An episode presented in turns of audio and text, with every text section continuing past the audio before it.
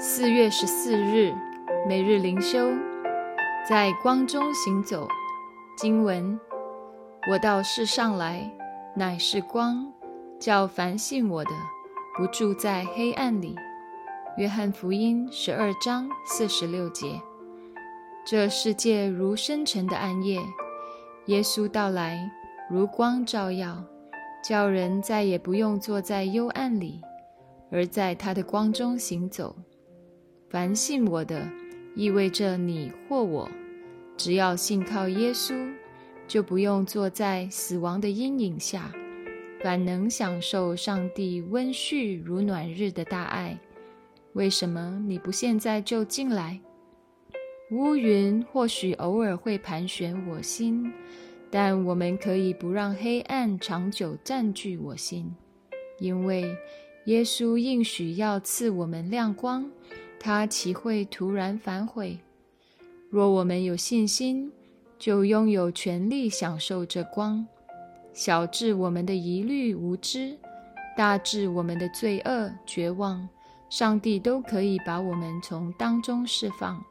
所有的信徒该相信：黑夜过去就是白昼，耶稣也必不至枉然白来，他会赐下光。亲爱的弟兄，驱走你的沮丧，赶跑心中的黑暗，来住在上帝的光中。因为在耶稣里有喜乐，有平安。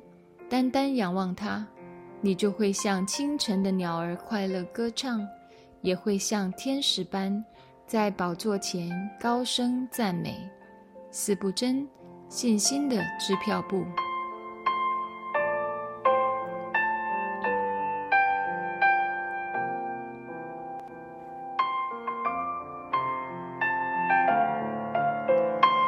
每日读经，以西结书十一章。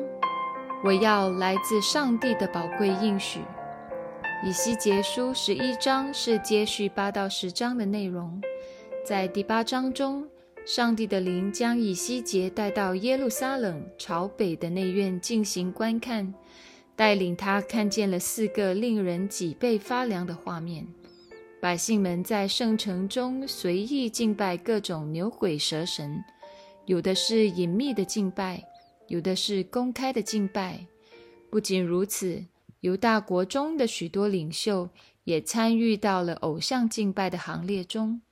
为此，上帝在第九章中差遣了六位死亡使者，在全城施行审判。但与此同时，上帝又派遣了第七位使者。这位使者穿着细麻衣，专门在城中寻找敬畏上帝的人。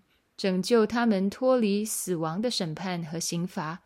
基于以色列国对于上帝的悖逆，第十章，以西结见证了耶和华的荣耀从圣殿中上升。上帝的荣耀正在逐渐离开犯罪的百姓，与他们分离。这同时也意味着上帝留给这些百姓的悔改的时间已经不多。经文进入第十一章。上帝的灵继续带领以西结来到耶和华殿的东门，在这里，他看见了二十五个人。上帝告诉以西结，这些人就是在犹大百姓中散布错误信息、欺骗百姓，在最终继续沉沦、不思悔改的人。他们自以为留在城中才是最正确的。他们不仅自己敬拜偶像，而且在城中培养了一种盲目自信的风气，使百姓察觉不到即将到来的危险。其实，耶路撒冷根本不应该建造房屋，因为上帝已经允许巴比伦大军向圣城进发，并将毁灭这座城。然而，这些邪恶的领袖却固执地坚持耶路撒冷才是最安全的避难所。他们甚至用了一个比喻，说这座城像坚硬的锅一样，上等的肉应该躲在这个锅里，才能免受灾害。显然，他们没有明白耶利米关于无花果的比喻，因为在那个比喻中，留在城中的是极坏的无花果，是最终要遭遇杀戮和剪除的；反而被掳到巴比伦的人才是那好无花果。将蒙受上帝的保守，因此，上帝吩咐以西结要向这些坏领袖发预言，指出他们罪恶和阴谋。他正说的时候，其中一个恶人就扑倒死了。在结束了这一段的糟糕经历后，上帝的话语继续临到以西结。这一次的话语是对流亡者的应许。在这里，显然上帝将说预言的对象分为了两群。第一群是留守耶路撒冷城中的，上帝主要向他们发出了灾难和审判的警告。虽然其中也有一小部分对于个别渔民的拯救，第二群人则是那些流亡到巴比伦的人。对于这一群人，上帝主要发出了安慰和复兴的应许。十一章十四到二十一节，上帝连续使用六个“我要”来宣告他的应许。上帝的第一个应许是：“我要亲自做被掳之人的圣所。”摩西在诗篇九十篇中说：“主啊，你世世代代做我们的居所。”上帝的这个宣告与那些在耶路撒冷中诡诈领袖们的话形成了鲜明对比。究竟谁是世人的居所？是用砖块建造的圣殿，还是亲自临在圣殿中的耶和华上帝？简单来说。如果上帝的荣耀离开了圣殿，如果上帝与耶路撒冷相隔绝，那么圣殿就不再是圣殿，圣城也只是一座平平无奇的城市罢了。然而，世人常常犯下这样的错误，误以为圣殿本身就是绝对神圣且坚固的，因为圣殿是看得见的，上帝是看不见的。耶和华上帝的第一个应许，对于今天的基督教会也是一种重要提醒。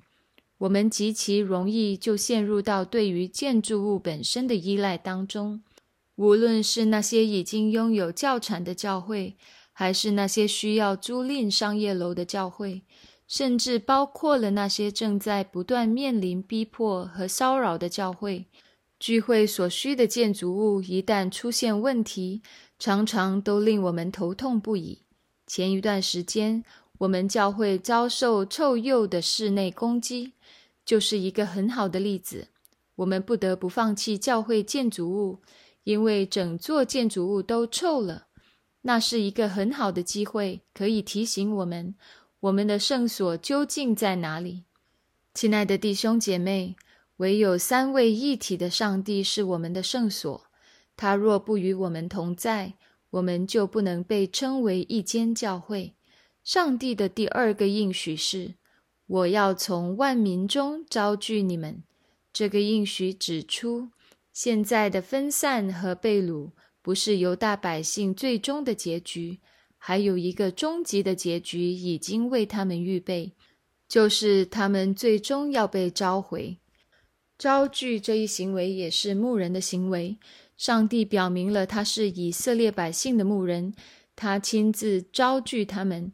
上帝的第三个应许是：“我要把以色列地赐给你们。”上帝早已为他的百姓预备了一片土地，是仇敌不能夺走的。因此，巴比伦对于应许之地的占领也不是永久的，而是暂时的。接下来，第四和第五个应许都是指向上帝选民的内心，分别是：我要使他们有合一的心，以及我要把心灵放在他们里面，并且从他们的肉体中除掉实心，换上肉心。这两个行动不再是单方面从上帝发出的行动而已，而是深入人的内心。要将上帝的百姓重新塑造，使他们成为新造的人。最后，第六个关于我要的应许是：我要照恶人所行的报应他们，指出上帝将实行公义的审判。所有的这些应许在什么时候应验呢？很显然，根据以斯拉记、尼希米记等书卷的记载。这些应许在犹太人回归故土、重建圣殿的时候，只是部分应验了。那种应验更像是一个影儿。指向了在将来一个更加具体且完全的应验，就是在末日，上帝要重新招聚他的百姓回归故土，他们要悔改并称颂他们的救主，贺他为王。这是何等真实的盼望！愿上帝亲自成就他的心意。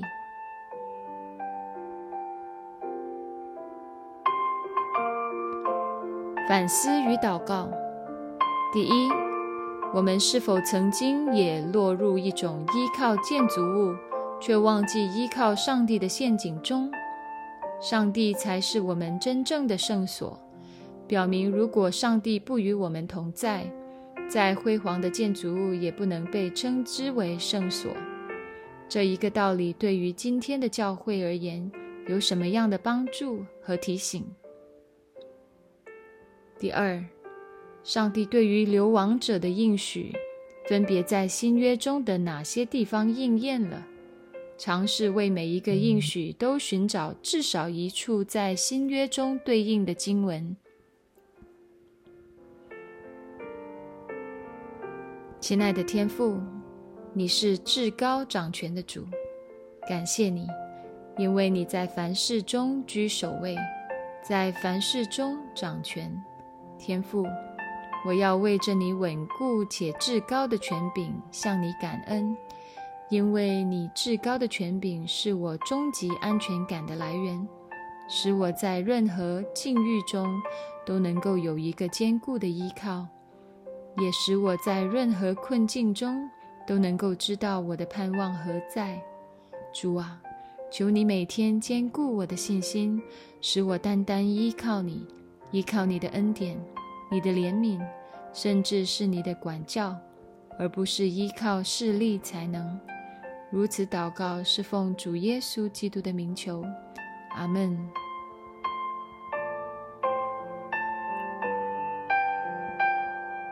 以上读经分享与祷告来自杨文浩传道。